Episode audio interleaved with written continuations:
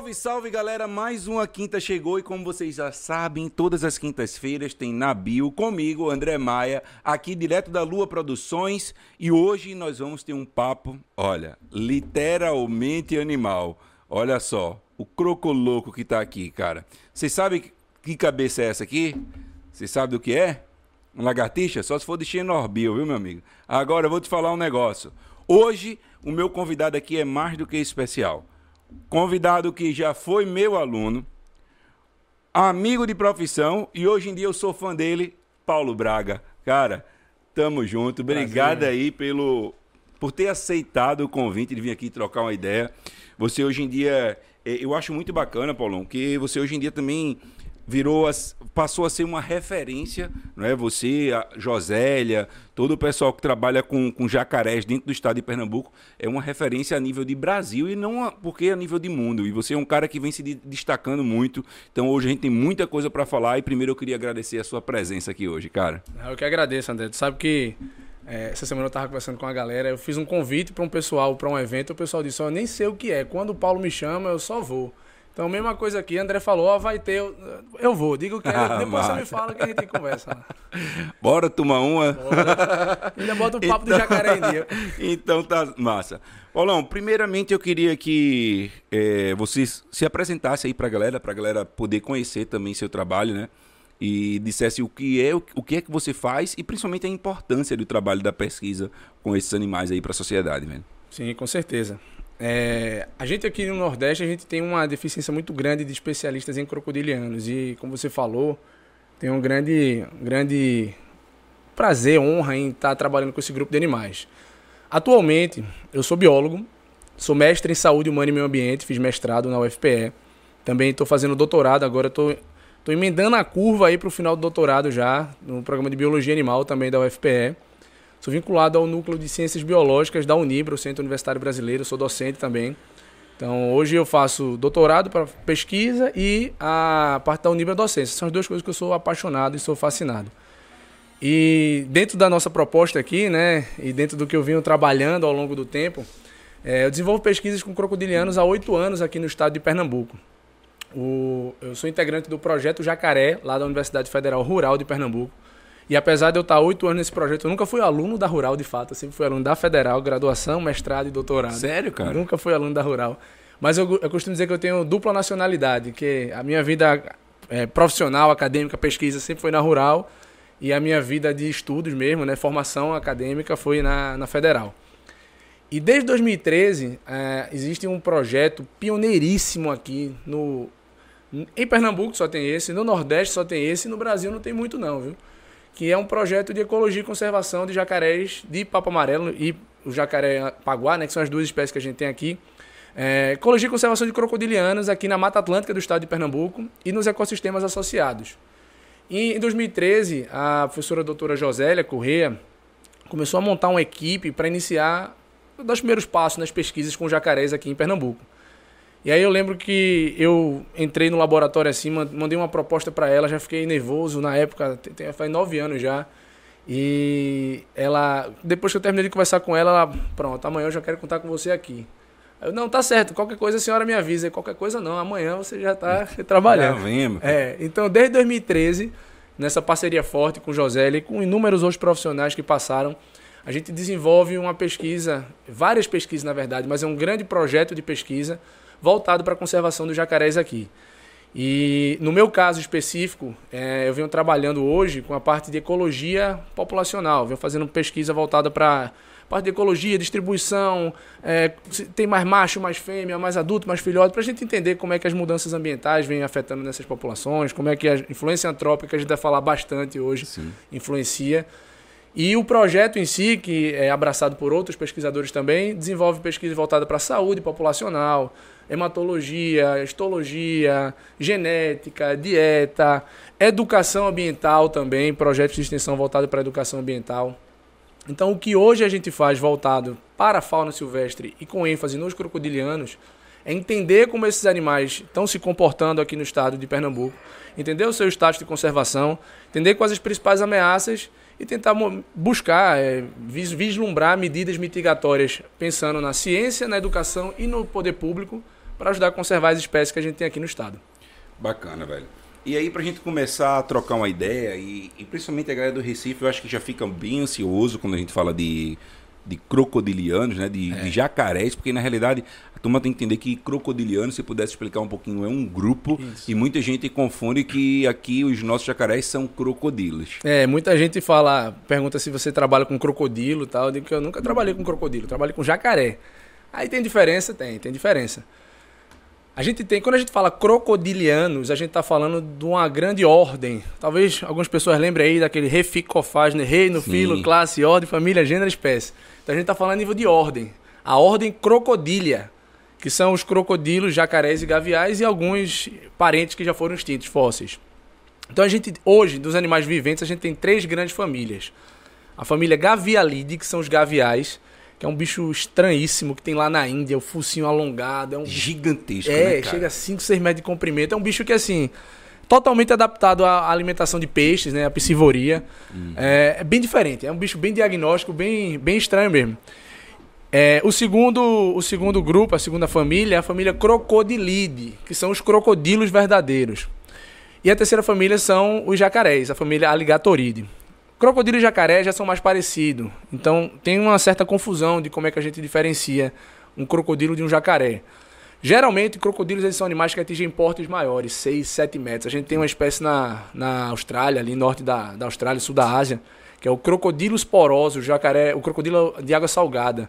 O bicho chega a 7 metros de comprimento. Pô. Imagina um bichão desse um monstro, andando né? ali na Gamenon. E as pessoas falam que, às vezes, quando eles se encontram com tubarões brancos, isso é verdade mesmo. Tem um canal ali na Austrália. É. Não sei se você já ouviu falar disso. Às vezes, quando você vê aqueles documentários, né? Claro que todo respeito à galera que faz documentário, mas tem a galera que é meio sensacionalista é, é. também é. e começa a inventar algumas coisas para poder ganhar umas visualizações. Da mesma forma que tem hoje em dia na internet. Sim. Mas existe essa possibilidade mesmo dessa competição? Existe, existe, velho. Porque eles são esses crocodilos, eles são. É, não é crocodilo de água salgada à toa. Já existem trabalhos de rastreamento desses animais que perceberam que eles conseguem nadar pelas ilhas ali do sul da Ásia por milhares de quilômetros, mil, mil e quinhentos quilômetros. Então imagina um animal que sai do norte da Austrália para ir ali para as Filipinas, para Indonésia. E aquela região ali tem tubarões. Então um animal que está cruzando o Oceano Índico ali pode eventualmente encontrar um, um tubarão no meio do caminho e rolar um, um duelo de um, é, né, Pois é. Lógico que a gente vê aquele, aquelas brigas. É, é tipo, é já... é quase um. Oxford Prime, né? É, como é, é, um... Godzilla contra King Kong. Porra, velho, é, é doido, é. bicho. Mas é... eu fico imaginando aqui no Recife, eu imagino você aqui, já sabe que tem uns tubarões no Recife, hein? pois é. Porque de vez em quando a gente encontra, já sem interromper, que você possa responder o que você estava concluindo aí, mas a gente de vez em quando encontra também já aconteceu o caso de encontrar jacarés nas nossas praias. Já. Por que ele acontece? Em alto é mar, normal, inclusive. É aleatório. Como é que acontece esse processo? Pronto. em vou... alto mar aqui no Recife? Já foi encontrado em São José da Coroa Grande, em alto mar. Eu, foi é, mesmo? Eu vou, eu, vou, eu vou completar a informação de ah, jacaré e crocodilo. Tá brabo. É, e aí eu entro nesse assunto aí. Então, jacarés são animais geralmente de porte menor, são bichos que estão mais restritos aqui à América do Sul, Central e do Norte, e uma população minúscula na, na Ásia, ali na China. E crocodilo já é mais distribuído. África, né? O velho mundo, África, Oceania e tem aqui um pouco nas Américas também. Uma das grandes características que você olha para o bicho assim diferencia, isso aqui é um jacaré. Não sei se vai pegar na imagem. Quando o bicho fecha a boca, o jacaré ele só expõe os dentes superiores da mandíbula. Sim. Ele tem os alvéolos dentários mais organizadinhos. Os crocodilos, quando fecham a boca, aparecem tanto os superiores como os inferiores. E os crocodilos, eles têm uma glândula específica que é chamada de glândula de sal, que eles toleram o mar. Por isso que esses crocodilos ficam passeando na Total, no, nos, nos, oceanos. E essa glândula de sal é para ele justamente tirar o excesso isso, da salinidade. Para ele poder excretar, jogar para fora esse sal. Os jacarés não têm. Então, às vezes aparece jacaré no mar, mas esse animal precisa sair o quanto antes, senão ele desidrata. E aí o bicho acaba morrendo. E aí, lógico, inúmeras outras diferenças, mas essa é importante e tem tudo a ver com essa tua pergunta, porque às vezes o jacaré, ele é encontrado no mar e a gente, muita gente, ah, é um animal aquático mesmo, tá ali sobrevivendo bem, é aquele animal tá sofrendo. E ele só chegou naquele mar ali porque Recife, que não é Veneza brasileira à toa, né, tem muitos córregos, muitos Sim. rios, muitos corpos d'água.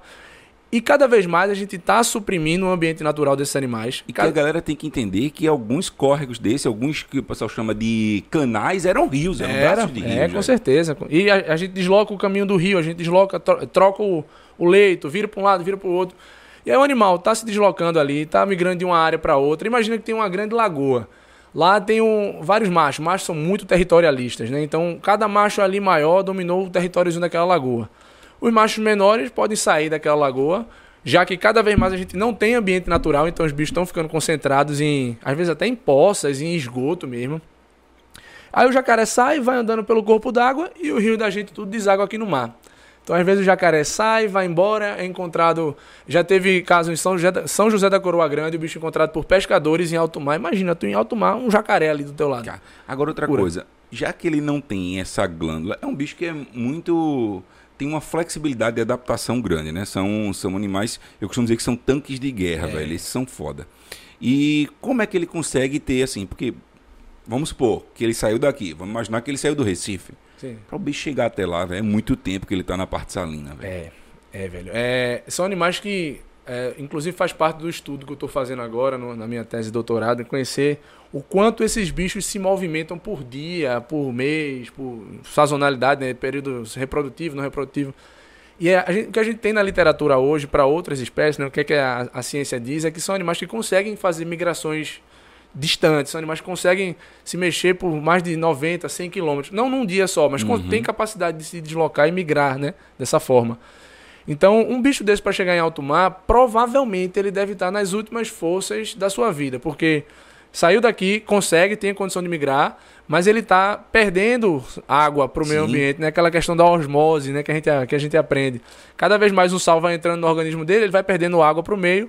E aí, para ele chegar lá, com certeza ele já deve estar em uma condição bem debilitada. Inclusive, aconteceu. A gente teve um caso de um animal que foi resgatado por pescadores lá em São José e foi levado por setas daqui. Ah, isso que eu ia perguntar. Esse sobreviveu. É, e ele teve que ficar um, alguns meses de tratamento porque teve algumas baixas vitais aí, ficou bem desidratado, desnutrido, mas conseguiu sobreviver. Como você falou, são tanques de guerra, né? Esses bichos estão aqui na Terra há mais de 200 milhões de anos.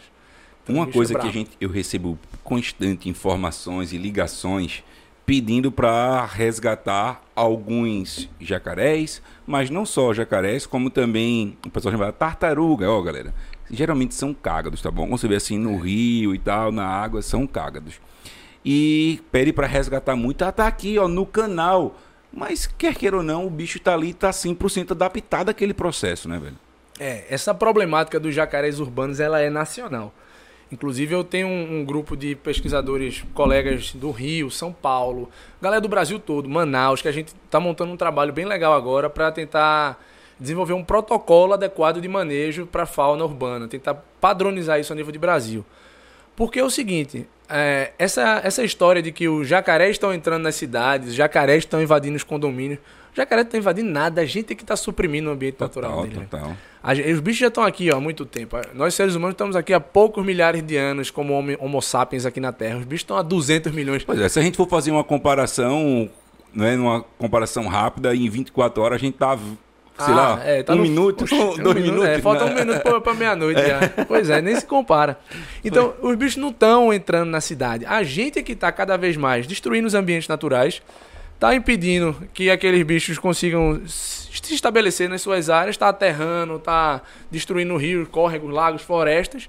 E aí, onde antes tinha uma casa, tinha uma rua, desculpa, onde antes tinha um rio, tinha uma lagoa, tinha uma conexão, agora tem uma casa, tem uma rua, tem um empreendimento. Aí o jacaré, que ia sair de, do ponto A para o ponto B, encontra uma rua no meio do caminho.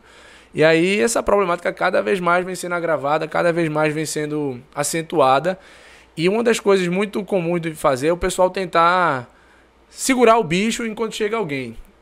Não façam isso. É uma coisa que a gente não pode, é que a gente deve recomendar com muita com muita veemência, com muita força, porque são animais muito fortes. Animais que têm um potencial de causar um acidente. Apesar da gente não ter ataques letais de jacarés aqui, eu acredito que ninguém deva conhecer um ataque letal. Porque a gente de fato não tem esse registro. São animais que não são tão grandes. Jacaré de grande porte aqui da gente chega a 2 metros, 2 metros e pouco. São bichos tímidos que evitam contato com pessoa. Então, se você não for mexer nele, ele não vai vir mexer com você. acione os órgãos de fauna, liga para a Cipoma, liga para o Corpo de Bombeiros, liga para o CPRH, acione o Trilogia, porque a gente vai se comunicando entre nós. né? Todo Sim, mundo tem total. essa rede de contato ali e a gente faz o, a captura, o manejo apropriado. Né? Eu, não, eu, não fa, eu não trabalho com isso, com resgate, eu sou da parte de pesquisa. Mas eventualmente a gente pode prestar um suporte, a gente pode dar uma orientação, entrar em contato com uma pessoa que trabalha na- no Corpo de Bombeiros, com a Cipoma, e aí de fato a gente fazer a retirada desse animal. Mas isso precisa estar bem é, claro que não é qualquer lugar que vai ser retirado o bicho, né? E respondendo a tua pergunta. O- os rios, eles fazem parte da natureza urbana. Os jacarés estão na natureza urbana. Às vezes liga pra, pra Cipom, pra Polícia Ambiental, e ó, tem um jacaré aqui no rio atrás da minha casa. Sim, você queria que estivesse em cima da árvore? pois é. É que o bicho e é um é- macaco, é? Pois é, é um macaco, né? É o crocoloco. Pois é. Então não dá, a gente precisa ter discernimento. Precisa... Lógico, ele tá na- no meio da rua, tá? Entrou no meu jardim, entrou no meu quintal. Aí tudo bem, aí a gente pode fazer um, um plano de resgate. Mas nos ambientes naturais da cidade, não faz sentido a gente mexer com, com o bicho, né? Precisa ter esse respeito. Total.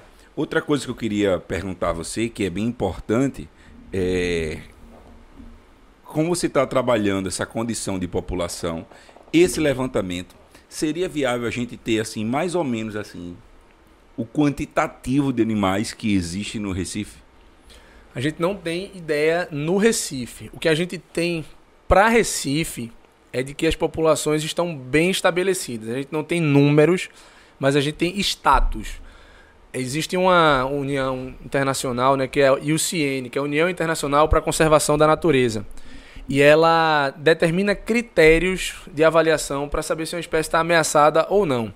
Então tem pouco preocupante, quase ameaçada, criticamente ameaçada, extinta. E na lista nossa aqui do estado de Pernambuco, a nossa, nossas espécies de jacarés, na verdade o jacaré de papo amarelo, que é a que a gente tem dados suficientes, vem mostrando que, as- que ela está bem estabelecida, que a gente não tem é, um grande risco. risco, né? é. Agora, pra, a gente não tem, a nível de Recife ou de região metropolitana, esse número exato. É um trabalho que requer bastante esforço, bastante tempo. O que a gente tem é para algumas áreas que a gente trabalha de forma pontual, como Tapacurá, o Parque de Dois Irmãos, a gente tem uma dimensão das populações. Mas a nível de Recife, o que a gente tem de informação, que é uma informação importantíssima, é que os jacarés da gente não estão ameaçados de extinção. Que é muito bom, né? É, pois é. Agora, uma coisa que é importante se falar, que é bom a gente frisar mesmo, que a galera não adianta tentar pegar no bicho. Não. Porque tem gente que vai querer pegar no bicho e acha que o animal vai estar ali. esp- É porque o. No caso, os répteis, ele tem esse comportamento de você achar que o bicho está morto, né? Tá o bicho tá cansado. lá de boa, você acha que o bicho está morto, aí de repente, quando você menos espera, vem aquela explosão. E para aquela galera que não tem o, o traquejo em capturar o animal, um bicho do tamanho desse, pronto, essa cabeça aqui, pra galera ter ideia. Deixa eu fazer uma aqui. pergunta. Quantos metros tem esse É, bicho aí? Era isso que eu ia perguntar. Olha aqui, ó. Uma cabeça de um palmo, tá certo?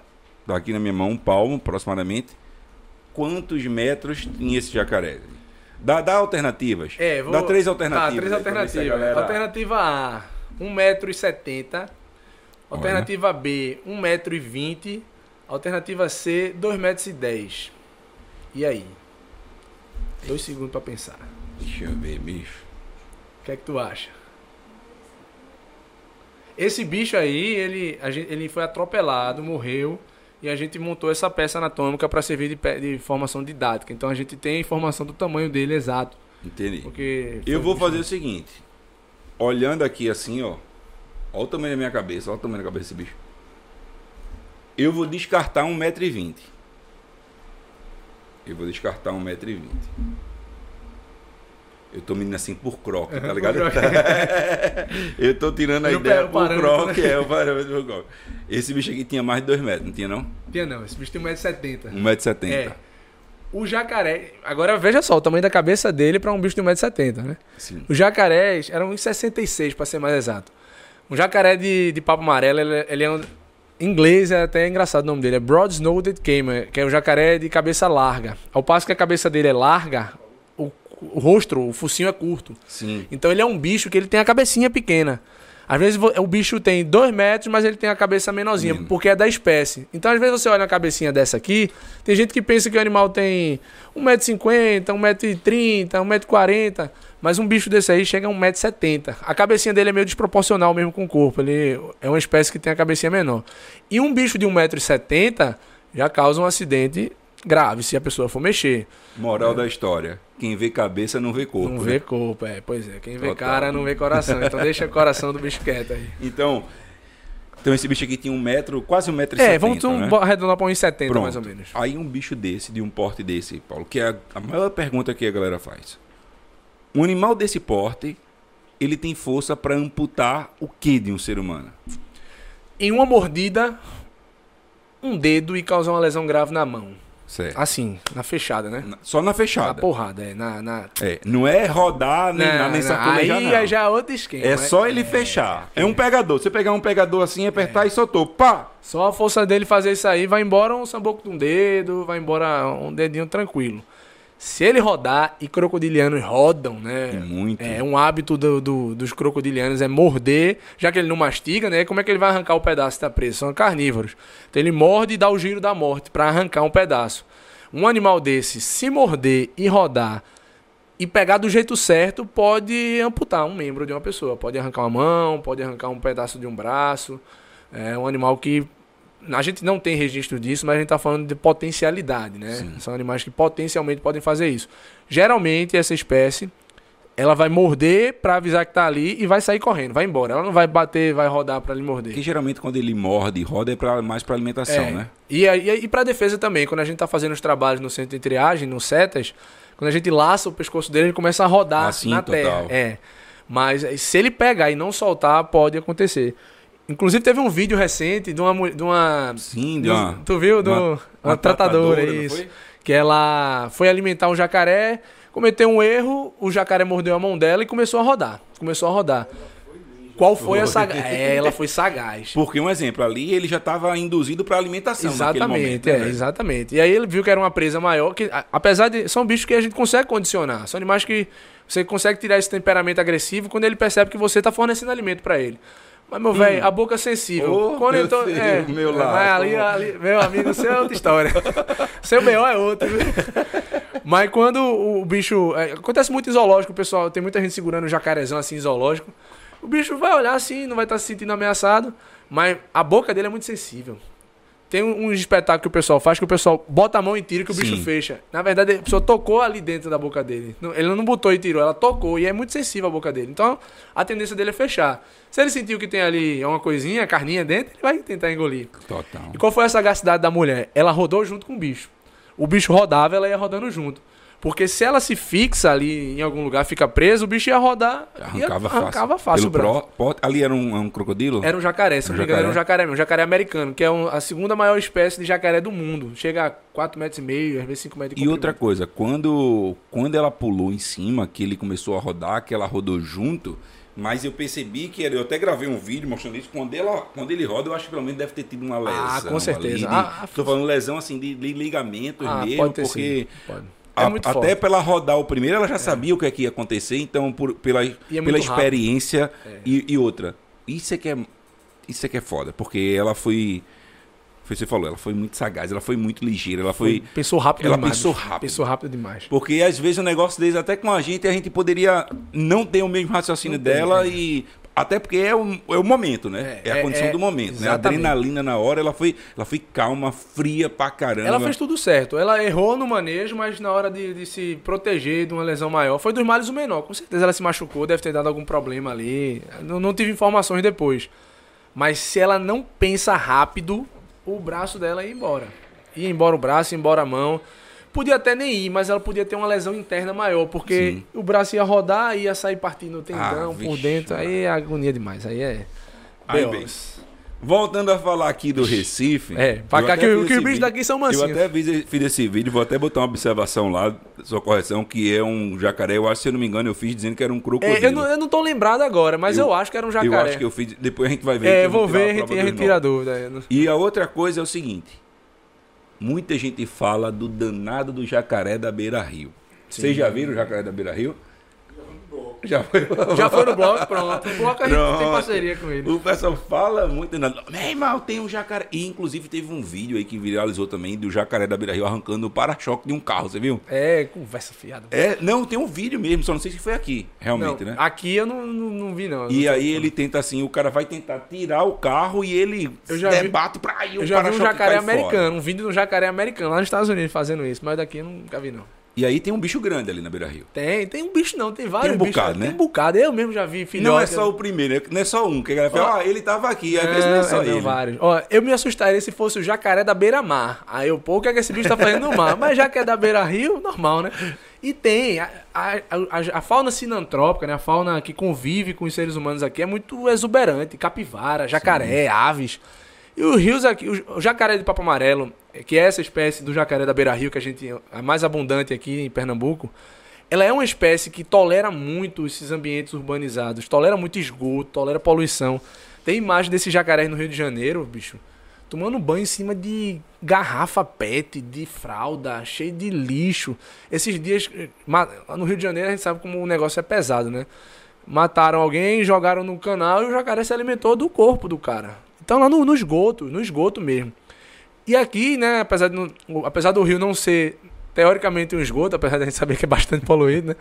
Mas os bichos estão aí bem distribuídos, né? Tem um, um dos nossos integrantes do projeto, que é Rafael Barbosa, que ele foi fazer uma, uma um passeio de caiaque noturno para visualizar pra visualizar jacaré no Vê Rio Capibaribe. negócio da porra. O cara não tem o que fazer. O cara vai fazer um passeio de caiaque noturno. Pra ver no jacaré. Rio Capibaribe, né? Que é limpinho É. pra ver jacaré. Aí, no né? caiaque. Oxi, mas ó, é feito a resenha do Tubaratinado. Se a gente soubesse aproveitar melhor o potencial que a gente tem aqui com esses Total, bichos, né? Ah, meu Deus do céu.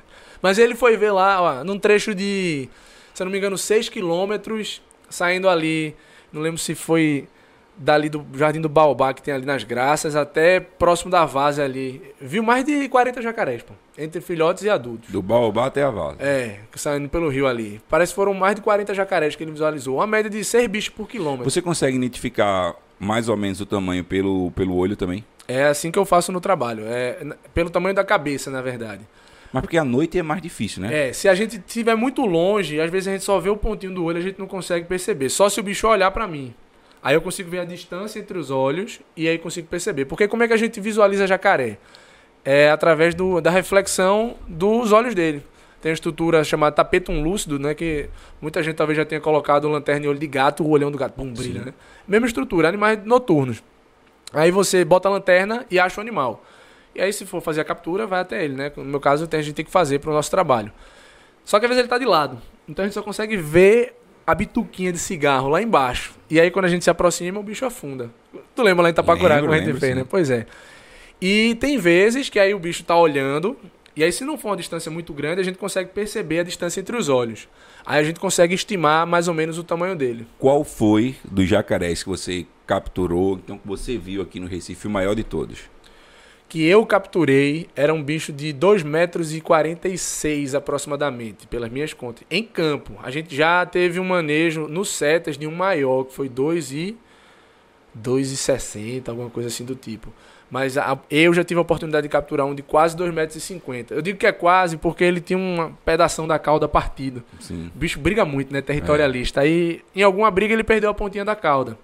Então, uma das medidas que a gente faz é medir do- da ponta do focinho até o início da cloaca, que é a abertura para fazer excreta, né? Xixi, cocô e reprodução.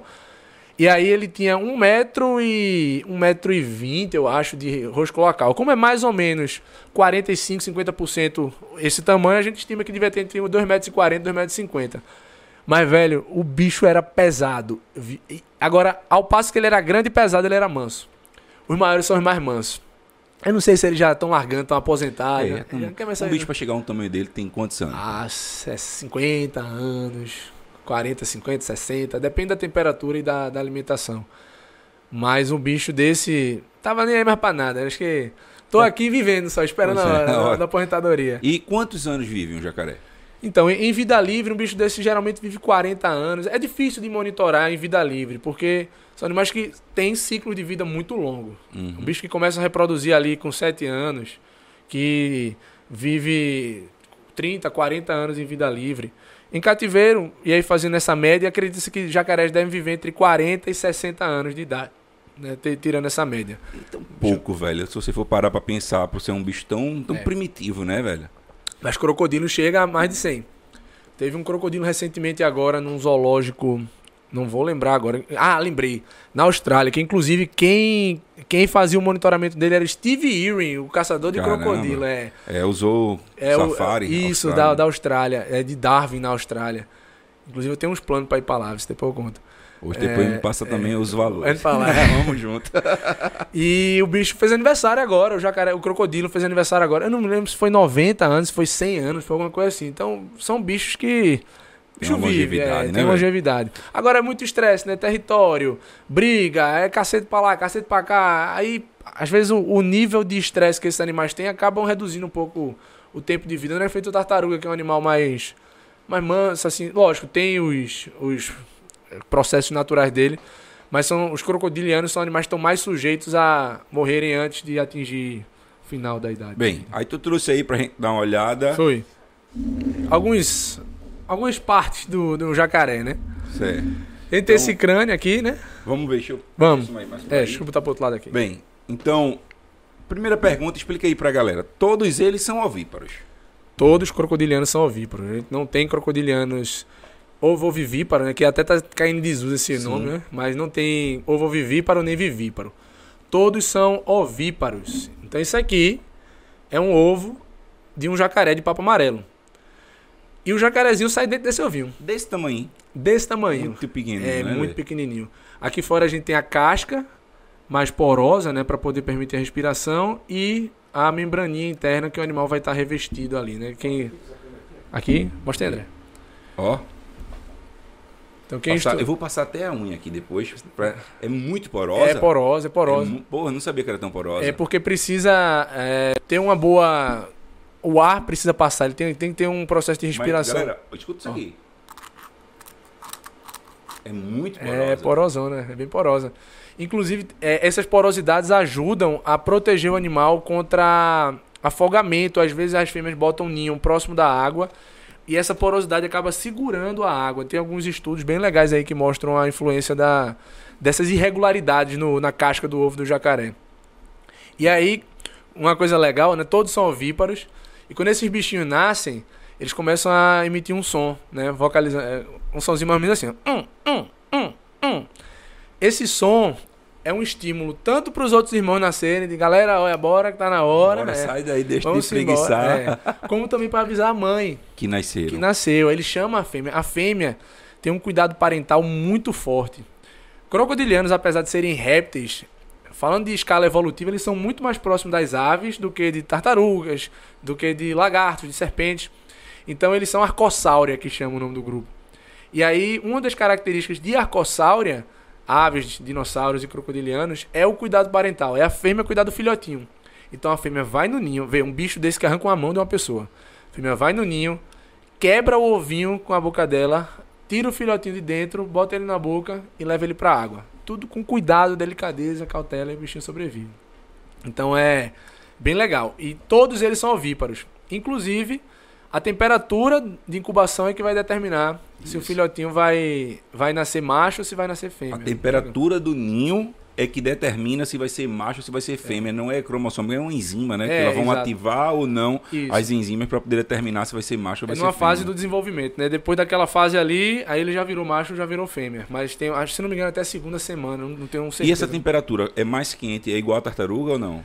Depende de espécie para espécie. O que a gente sabe para jacaré de papo amarelo é que temperaturas mais dentro de um gradiente ali de 28 a 30, 32 graus, as temperaturas mais baixas estão produzindo mais fêmeas e as temperaturas mais altas produzem mais machos. Poxa, aqui no Recife só tem macho, né?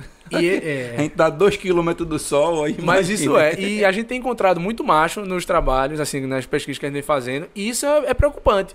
Sim. Porque, imagina aí, aquecimento global, né? As mudanças climáticas, temperatura global subindo. As ilhas de calor que se formam nas cidades. Não precisa- a gente não precisa nem para aquecimento global. Vamos para a ilha de calor, né? Que a gente estuda em geografia lá no colégio. Você tira a floresta, você tira rio, você tira tudo, bota asfalto, bota prédio, bota Total. cimento. Temperatura sobe. Bota que suba 2 graus Celsius só, pô. Se Já de é 20 suficiente. 28 a 30 já muda total a razão sexual de uma ninhada. Então, é, é uma coisa preocupante para os crocodilianos, nessa né? mudança na temperatura, o quanto isso pode mudar a razão de macho para fêmea e o quanto isso pode influenciar na sobrevivência das espécies também, né? Total. Uma coisa legal que eu queria falar também era isso aqui, ó. Tá vendo essa linhazinha aqui? Seu. É, essa linhazinha aqui foi a gente que fez. Isso uma aí, marcação. uma marcação. Porque quando a gente, a gente não sabe o desenvolvimento do ninho, é, a gente não pode virar o ovinho, porque senão ele pode morrer sufocado. Então, da forma com que a gente tira do ninho, a gente marca, aí pesa, mede, coloca lá tudo organizadinho, depois a gente coloca no ninho na mesma posição. Então a linhazinha é a orientação de A vocês. orientação, exatamente. Hoje em dia você está fazendo até um trabalho de colocar como rastreadores nos dos animais. É. Qual é o objetivo desse trabalho? Isso é um trabalho pioneiríssimo que a gente tem aqui no, no Nordeste do Brasil e no Brasil, na verdade, também. Tem pouquíssimo trabalho com, a gente chama telemetria de crocodilianos. Basicamente, a gente instala um transmissor na região nucal dos crocodilianos, dos jacarés. É tudo respaldado pela literatura científica. Então, a gente faz um trabalho bem, bem correto. E a ideia é que a gente. é, meu- Até meu orientador falou, ele postou no Instagram uma foto, e eu gostei do título que ele usou: é A Vida Secreta dos Jacarés. O Massa. que é que esses bichos fazem quando a gente não tá lá? Tipo, bem animal plant. O que É. eles fazem? Onde eles moram? Onde ele como mora. eles reproduzem? Exatamente isso. Agora a gente trazendo Animal Planet pra prática, exatamente. Total. Então, o que é que esses bichos fazem quando a gente não tá mexendo com eles? Então, lógico, a gente captura os animais, instala o rastreador nele, solta e vá lá, meu filho, vá com Deus. Qual é a durabilidade desse rastreador ali? O nosso, dois anos. A gente vai ter dois anos de informação. Então, o que é que a gente quer saber com esses rastreadores? O que é que o bicho, onde é que o bicho tá durante os dois anos que a gente quer monitorar Percurso, ele? né? O que é que ele percorre O dentro? quanto ele se movimentou, o- é, quais são as áreas que ele está preferindo. Será que ele prefere áreas de floresta? Será que eles preferem áreas que não tem floresta? Será que eles preferem áreas onde tem maior concentração de redes de pesca nessa área que a gente trabalha? Sim. Tem muita rede de pesca, né? Que é Tapacurá. Spoiler, sim. Esses bichos estão indo rede- atrás de rede de pesca. Então, o que é que eles preferem? Onde é que eles mais estão? Quanto eles estão se movimentando? Será que macho anda mais que fêmea? Será que macho anda mais em tal período que a fêmea? Tu vai conhecer. Até na época de reprodução, É. Aí você está fazendo isso tanto em macho como fêmeas. A gente tem cinco machos e cinco fêmeas monitorados. É, essa tecnologia que a gente usa é uma tecnologia por satélite, né? E associado com uma é, tecnologia IoT, que é Internet of Things, que é a internet das coisas. A gente, o, a gente tem um transmissor, ele recebe informação via satélite. Essa informação é enviada para uma antena. Essa antena está conectada num receptor que está ligado na internet. Então todo esse caminhozinho vai para a internet e eu chego todo dia de manhã, acordo, meu cafezinho, ligo o computador aqui, deixa eu ver onde é que meus filhos estão. Ah, Bob tá aqui, Chiquinha tá ali, Lua tá ali, eu boto o nome no jacaré. Isso a gente bota pra poder diferenciar os bichos. Aí eu sei onde os bichos estão, sei onde eles estavam ontem. Aí tem um dia que o bicho some. Eu, porra, onde é que esse bicho foi, velho? Esse safado foi pra onde, velho? Some, a- o sinal O sinal desaparece? desaparece. Foi pra night, sei lá, foi pra resenha, né? Foi pra Caramba, sei lá. velho. Tomar uma com os amigos.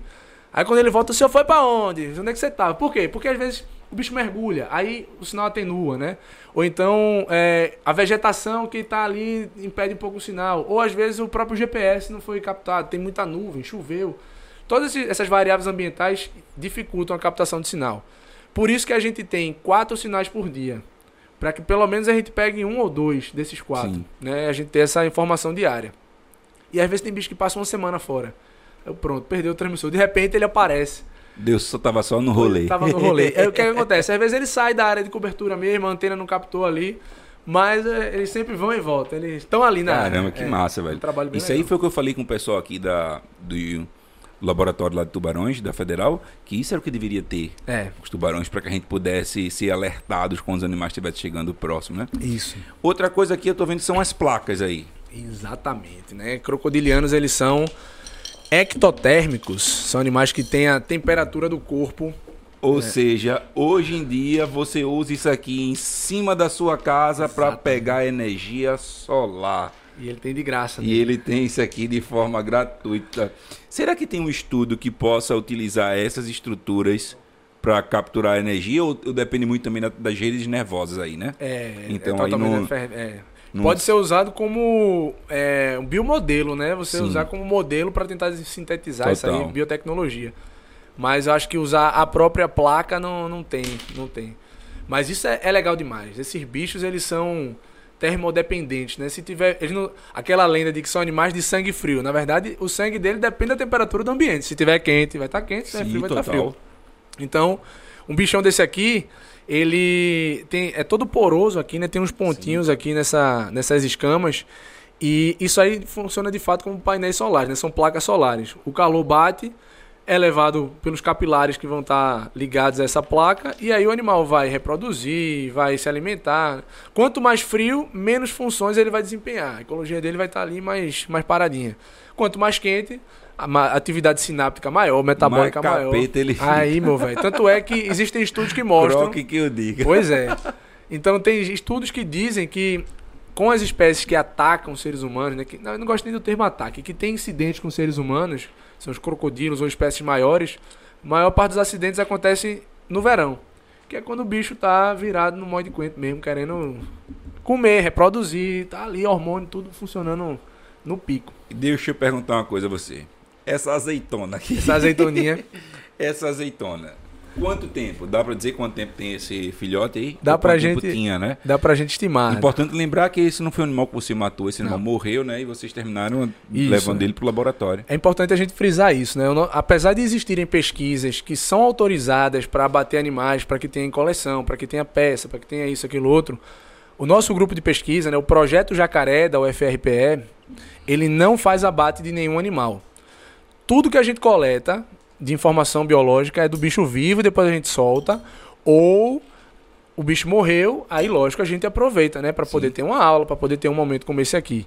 Então esse animalzinho aqui, ele nasceu da ninhada, provavelmente tem alguma doença, algum problema, veio a óbito. E a gente aproveitou para poder guardar e utilizar ele em aula prática. Não acontece quando eles vêm assim da ninhada, que tem algum problema, a própria fêmea não fazer a seleção não, de comer eles? Pode, mas aí é mais quando ela está passando por uma situação de escassez de alimentação. Total. Se ela tiver disponibilidade ali, ela vai evitar. Se tiver peixe, alguma coisinha mais fácil ali, ela não come filhotinho, não. Mas já tem trabalhos e estudos que mostram que as fêmeas selecionam filhotinhos mais fracos em situação de extrema escassez de fome, de alimento. Aí ela pode comer um filhotinho. O canibalismo é uma prática comum. Cara. Muito pequenininho. É. Esse aí já, já tá um pouquinho maior do que o ovinho, né? Um Sim. bichinho. Um ovinho desse aqui tem o quê? Uns 12 centímetros mais ou menos, por aí. Tem um filhotinho de 20 centímetros, 23 centímetros mais ou menos aqui dentro. Ele fica todo, todo enroladinho, enroladinho, né? Todo enroladinho. Parece um bolo de rolo. Um é. bolo de rolo de jacaré. Um bichinho. de... Esse aqui devia ter mais ou menos uns 6 meses, né? Porque depende da alimentação, temperatura, então devia ter alguns meses de vida um bichinho desse tamanho aqui. Caramba, papo massa. Teria muito mais coisa pra gente falar, mas eu sei por cada hora aí, você ainda vai dar aula hoje. E aí eu vou fazer uma, um quadro que eu sempre faço aqui. Faz tempo que eu não estou trazendo esse quadro pro programa, que é essa ampulheta aqui, ela fica aqui. Eu digo que o nome do quadro é Na Bucha. Mas na realidade nada mais é que uma imitação de Marília Gabriela que eu faço. É, tipo assim. Uma palavra. É, uma palavra, pronto. Uma palavra e uma resposta que possa ser em uma palavra. Pode ser ter uma frase, mas for uma palavra, melhor. Beleza? Então vou separar aqui algumas palavras para que a gente possa fazer enquanto esse tempo vai aí. A primeira palavra é biologia. Paixão. Paixão, sou apaixonado pela biologia. O FPE. Casa. Às vezes mais que a minha casa, então casa. Rural. Segunda casa. Segunda casa empatada com o FPE. Minha dupla nacionalidade. Crocodilianos. Eu acho que para resumir uma palavra é difícil, mas eu diria amor. E eu digo amor porque eu escolhi a biologia por causa dos crocodilianos. Então, é amor. Desde, antes de você fazer a biologia, eu você já. Eu fiz biologia porque eu queria trabalhar com crocodilianos. Que massa. Isso é muito bacana porque as pessoas entendem que é o seguinte: é... a gente pode fazer tudo que a gente quiser, velho. Pode. Só depende da gente traçar metas, se organizar e focar. Com certeza. É? E eu digo uma coisa: é importante a gente diferenciar de trabalhar com amor e trabalhar por amor, né? A gente trabalha com amor. Sim. Porque a gente não pode trabalhar por amor. Eu, porque ninguém vai chegar no padeiro, abraçar ele e pedir um pão, né? Sim. A gente total. precisa valorizar a nossa classe. Mas quando a gente bota amor ali na mistura do nosso dia a dia com o trabalho, a gente chega onde a gente quiser chegar, com certeza. Total. Cara, muito obrigado. É, Valeu aí. É bom que Vai ter papo para uma próxima. Com certeza. Vamos marcar aí uma outra. Foi muito legal mesmo, é bem esclarecedor. E galera, é o seguinte: se vocês gostaram, por favor, faça o seguinte, eu acho impossível não gostar dessas palavras aqui que Paulo trouxe pra gente, e melhor dizendo, desses esclarecimentos. O objetivo é que você, ó, Dê aí seu joinha, meu filho. Se, Se inscreva no canal, comente aí, tá certo? Bote aí o que você achou. Tem gente que já está direto assistindo a gente, não comenta, custa nada. Que já que você está assistindo, você pode pegar e comentar também, porque a partir do momento que você comenta, o YouTube entende que o que a gente está fazendo aqui é bacana. Então, se você está assistindo é porque você gosta. Então, comenta aí, aproveita, clica no sininho para pegar as atualizações e, Paulão, valeu. Obrigado. Tamo junto. Galera da Lua, Ananda, Rui. Humberto, a galera toda aqui. Abraço animal. Até a próxima. Fui.